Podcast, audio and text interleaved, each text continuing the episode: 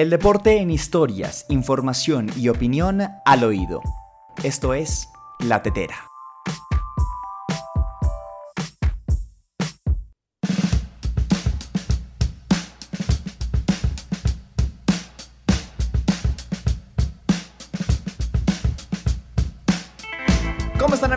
Bienvenidos a una nueva entrega de La Tetera, el podcast de la última línea, 11 de agosto de 2021, miércoles, mitad de semana. Eh, a mí se me ha pasado rápido la semana, no sé a usted, pero a mí se me ha pasado eh, rápido eh, y no sé si al final sea una buena motivación pero para mí funciona y es que cada que pasa un día eh, sé que falta menos para que llegue el fin de semana, para que llegue el viernes, porque el viernes siempre se tiene un mood distinto. Y bueno, esa puede ser de pronto su motivación para que la semana pase un tanto más rápido, así como ha pasado conmigo. Bastantes cosas han pasado en el mundo del deporte en esta semana, segunda del mes de agosto. Seguimos hablando y hablando y hablando del caso Messi, lo que genera el jugador argentino es netamente increíble, pero al mismo tiempo otra cosas en el rentado local suceden. Así que eso es lo que vamos a hablar en esta oportunidad en una nueva edición de La Tetera, el podcast de la última línea.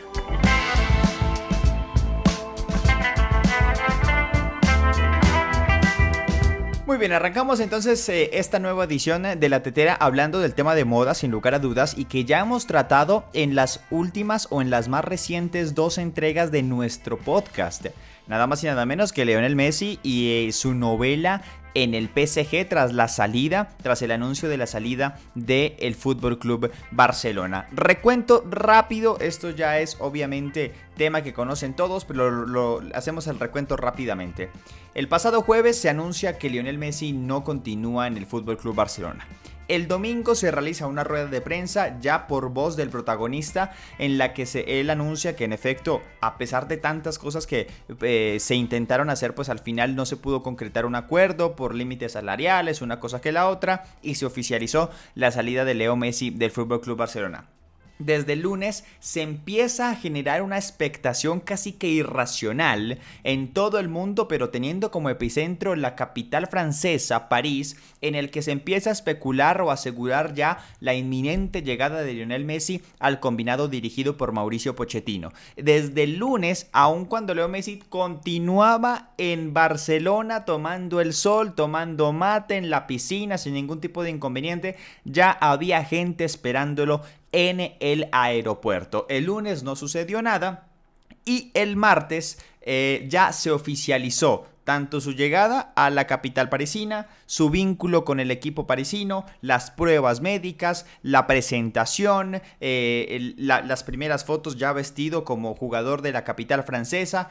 entre otras cosas. Pues muy bien, dicho todo esto, ya se pone por lo menos fin a la novela que ha sido eh, la más grande de, este mercado de fichajes del fútbol mundial, eh, que supone la salida del mejor jugador del mundo, del equipo de su vida, al que puede ser fácil el mejor proyecto deportivo en la actualidad, hablando del balompié, evidentemente.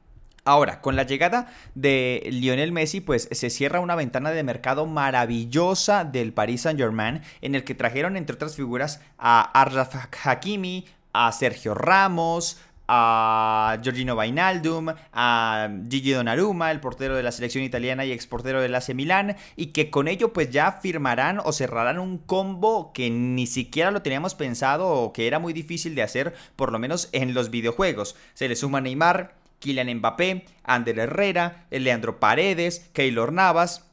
La lista es bastante pero bastante larga. Ahora, ¿Qué se viene para el Paris Saint Germain? Para el equipo dirigido por Mauricio Pochettino. Pues que con este combazo que tiene, tiene que ganar absolutamente todo. Ah, que sí, que la adaptación, que aun cuando hay muchas estrellas, tienen que engranar. Es posible que así sea, pero un equipo de tal magnitud, con tanto músculo financiero, con la posibilidad que tiene de traer a la estrella que quiera sin ningún tipo de problema, casi que ni se, le, ni se le va a aceptar un periodo de adaptación, porque simplemente por las condiciones de sus jugadores ya va a tener la obligación de salir a ganar todo. Y que aún así, cuando la obligación es ganar todo, ganar la Liga, ganar la Copa de la Liga y todos los torneos locales van a ser simplemente pañitos de agua tibia, porque se le pide a este equipo, de la forma en la que se arma, que gane la Liga de Campeones. Lo que ha estado buscando durante muchas temporadas y siempre le ha sido esquivo, a tal punto de que llegó una final hace dos temporadas y no pudo ganar. Lo que se le pide a este equipo es ganar, ganar y ganar, teniendo como objetivo principal la Liga de Campeones. Y creo que viene muy bien el hecho de que llegue Messi porque se nota que Messi tiene un hambre de ganar increíble. Al mismo tiempo de todos los fichajes que eh, trajo en este mercado de verano el combinado parisino, Sergio Ramos, Vainaldum, Gigi Donnarumma que viene de ganar la Eurocopa, entre otros. Tienen hambre de ganar y creo que viene muy bien el hecho de que se contribuya y se trabaje a ese objetivo con los jugadores que ha eh, fichado Nasser Al-Khelaifi. Estará por verse todo lo que suceda con este equipo eh, estaremos a la expectativa. Yo le dejo a usted una pregunta ya para cerrar este tema por fin, porque vaya que hemos tenido bastantes, bastantes cosas sobre este tema. Si al mismo tiempo se están disputando un Barça Madrid con un partido regular de la Liga en el que se enfrente el Paris Saint-Germain con equipos no top de esta liga como el Troyes, como el Lens, como el Montpellier, como el Saint-Étienne, eh, pues dígame usted, ¿qué partido ve? ¿Ve a ese compilado de estrellas eh, alucinantes del equipo francés o se queda con el Barça Madrid un espectáculo ya tradicional? Ahí le dejo la respuesta. La, pregunta, perdón, lo que sí es completamente seguro es que en definitiva Leo Messi ya es nuevo jugador del Paris Saint Germain y tendrá la responsabilidad junto a toda esa camada de estrellas que se trajo el presidente del PSG de arrasar con absolutamente todo.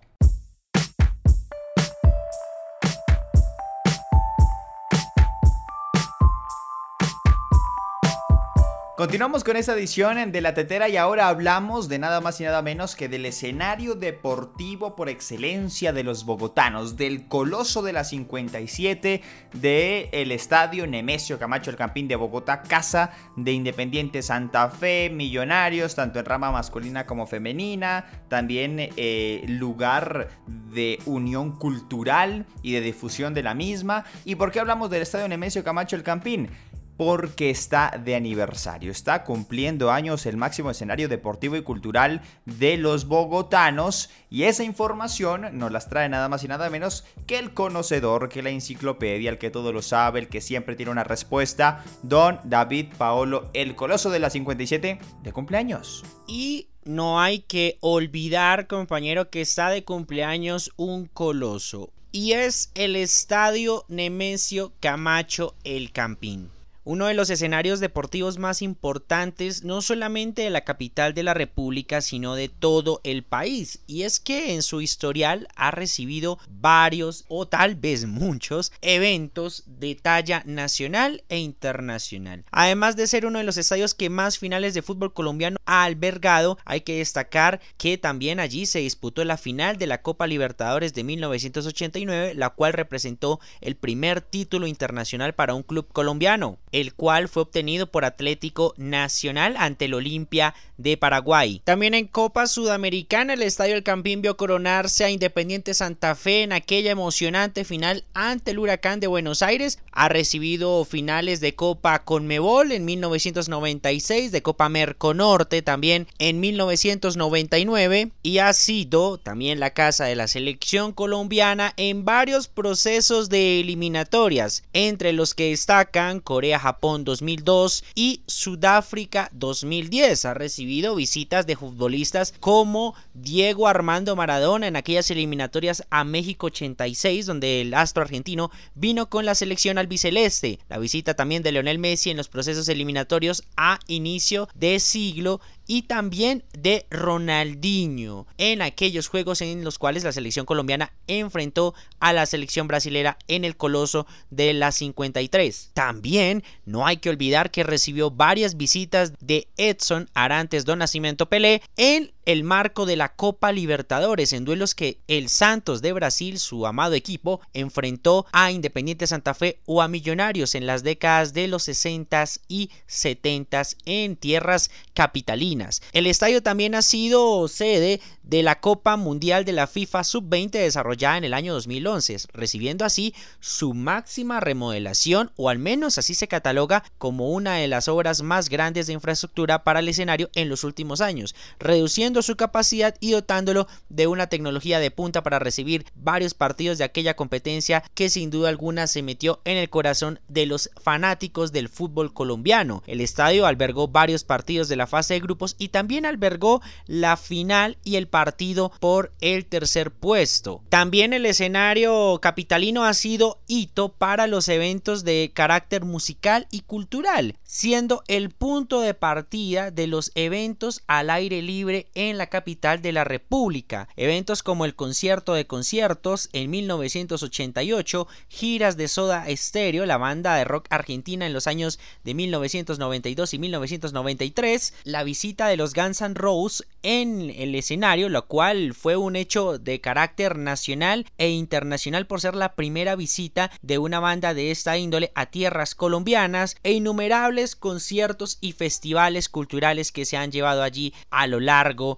de los años. Su aforo inicial databa de los 10.000 espectadores, todo esto porque surgió como una iniciativa por parte del alcalde de la República, Jorge Eliezer Gaitán, para llenar a la ciudad de un escenario para la práctica del deporte y la actividad física, a raíz de que Bogotá había sido designada como sede de los primeros Juegos Bolivarianos, justamente en el año de 1938. Cuatro años antes, el alcalde mayor de Bogotá recibe esta bandera y busca gestionar el espacio para que Bogotá tenga un estadio a la altura de sus comodidades justamente para el cumpleaños a celebrarse en las justas internacionales. Posteriormente a ello se empieza la fase de construcción y ampliación del escenario, la cual pasa de ser de 10.000 espectadores a 25.000, con el avance de los años también y las diferentes alcaldías que han pasado por la ciudad, se amplía su capacidad a 32.000 y luego en el año de 1951 el alcalde Fernando Masuera ordena una, una actualización y se amplían las tribunas norte y sur. Es por eso que tal vez ustedes en el gol de vista ven que el estadio tiene una forma bastante particular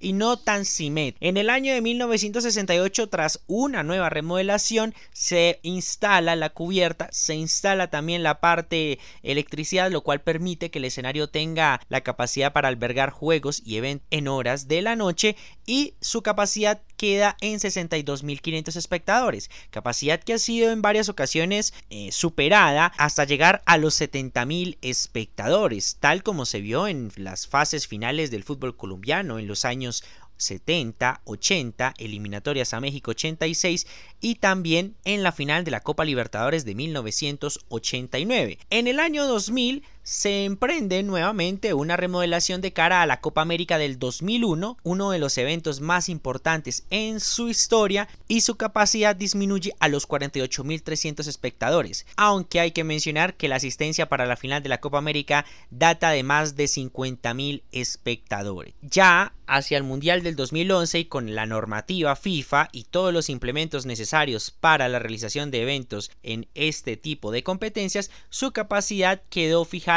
en los 38 mil espectadores, lo que podría acercarse a los 41 mil espectadores finales.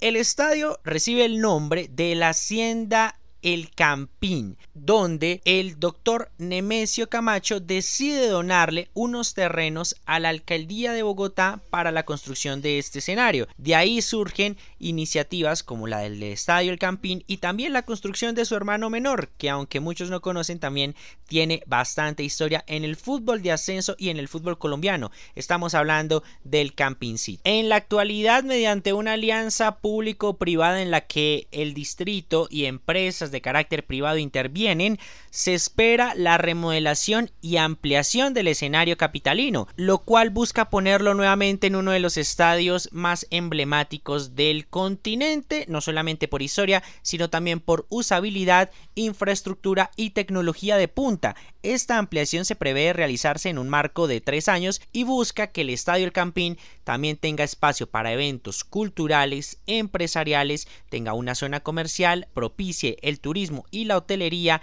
en esta zona céntrica de la capital del país y también amplíe su capacidad, la cual se estima sea cercana a los 68 mil espectadores y también permita que los capitalinos puedan tener un estadio con una mayor capacidad y digno para toda la historia del fútbol colombiano y bogotano. Datos finales, su superficie es de césped natural, dimensiones de 105 por 68 metros, capacidad de 36.343 espectadores, pantalla LED y el costo es de 15 millones de dólares. Su inauguración fue el 10 de agosto de 1938 y su última y gran remodelación realizada el 22 de septiembre del 2011. Sus arquitectos, Federico Ledermüller y su ampliación estuvo a cargo de uno de los ingenieros más importantes de la historia del país, el señor Guillermo González Zulet. Feliz cumpleaños al Estadio El Campín. Esperamos que vengan muchos años más, muchos eventos más y que siga siendo la casa del fútbol y del deporte capitalino. Y continuamos con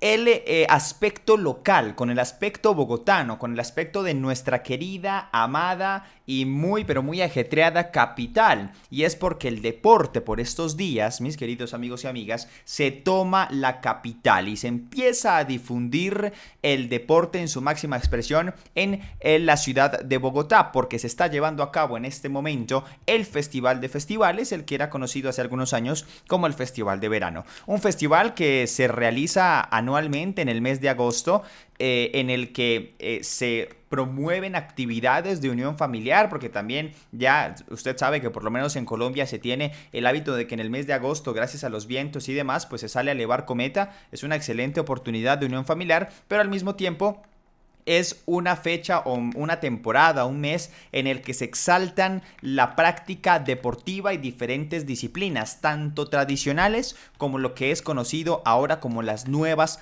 tendencias deportivas. Y es en el marco del Festival de Festivales en donde eh, se evidencian torneos de... Eh, disciplinas tradicionales como torneos de por ejemplo lacrosse, fútbol americano, eh, entre muchas otras disciplinas. De información, otra vez, con el sensei, con el oráculo, con el quien todo lo sabe, con la enciclopedia, don David Paolo. Festival de Festivales en Bogotá para que usted se agende y salga con la familia. Así es, compañero, y para los amantes del deporte, la recreación y la actividad física en la capital del país, en el marco de su cumpleaños, se está desarrollando el Festival de Festivales, en el marco del Festival de Verano, llamados como los Juegos Distritales. El IDRD o Instituto Distrital para la Recreación y el Deporte en Bogotá está haciendo las diferentes convocatorias a fin de que deportistas, entrenadores, escuelas deportivas y todo aquello que quiera conocer un poco más de nuevas tendencias deportivas se acerque a los principales parques de la ciudad y polideportivos de la capital de la República. El fin de semana pasado se desarrollaron competencias en softball, fútbol americano, touchball, fútbol freestyle y también en flag football. Para este próximo fin de semana las competencias programadas serán en parkour, fútbol freestyle, BMX flatland, street workout, jogger y touchball. Estos eventos se estarán desarrollando mediante convocatoria y lo único que hay que hacer es inscribirse en la página www.idrd.gov.co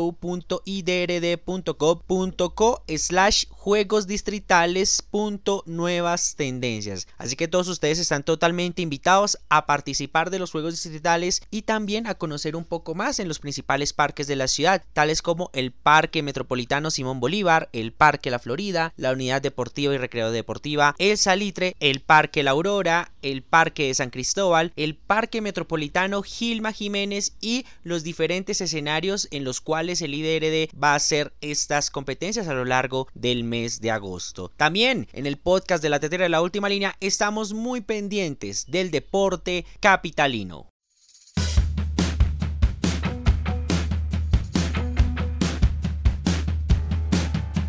Gracias a don David Paolo y como siempre su notable trabajo con toda la información acerca del panorama deportivo nacional, local, internacional. Absolutamente todo lo de don David es espectacular, así que muchas gracias al frontman de Cambio de Frente. Visítenlo en sus redes sociales, está maravilloso lo que hace. Hoy venimos entonces con el recomendado musical ya para cerrar esta edición de La Tetera con una canción maravillosa, espectacular, divertida, icónica, de una gran banda.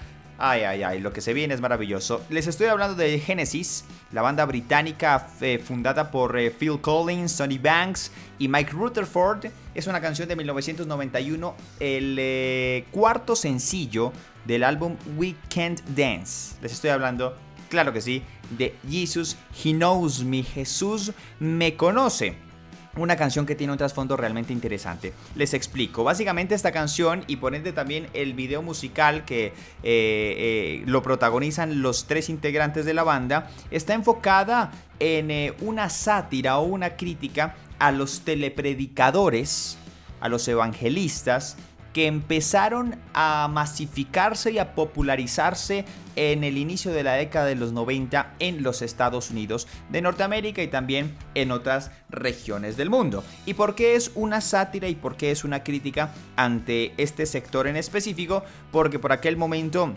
varios telepredicadores, varios pastores eh, y líderes de muchos ministerios, pues eh, se encontraban en, líos legales y, e investigaciones de carácter judicial eh, debido a que ganaban dinero de manera ilegal a raíz de sus shows en vivo emitidos en cadenas nacionales y cadenas televisivas. Es una canción con un trasfondo interesante, pero que no deja de ser una burla ante esta situación y que usted lo va a ver también muy reflejado en su video, en el video musical de esta canción. Fue producida por Virgin UK y Atlantic en Estados Unidos y el productor de esta canción fue tanto la banda como Nick Davis. Así que vamos a disfrutar a Phil Collins y su banda Genesis con esta canción maravillosa, Jesus He Knows Me en la tetera maravilloso.